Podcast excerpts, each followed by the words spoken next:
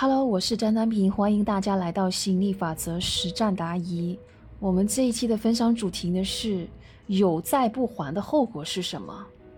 我们马上进入学员的提问环节。子宇老师，为什么这么多年来我的业绩总是好不起来呢？然后呢，也因为业绩好不起来，导致我的负债总是改善不了。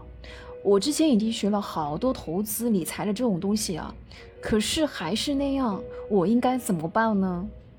子宇老师回答：你学再多，也会被你自己匮乏的磁场拖垮了。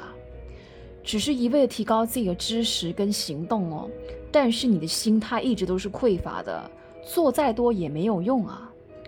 所以呢，你，所以你一定要贯彻我在课程教大家的，就是我愿意还，并还得起。大家不要去贪小便宜哦，因为你盗别人的债的这种磁场哦，只会吸引来更多人盗你的债。什么叫做盗债？就是欠债不还，就是打定主意要赖掉的意思。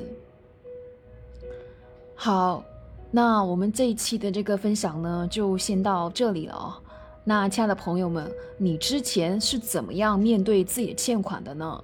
你听完这一期分享，有没有让你醍醐灌顶呢？请你在下面留言吧。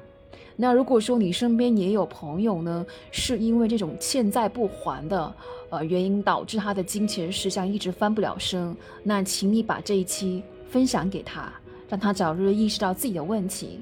我们下期再见了，拜拜。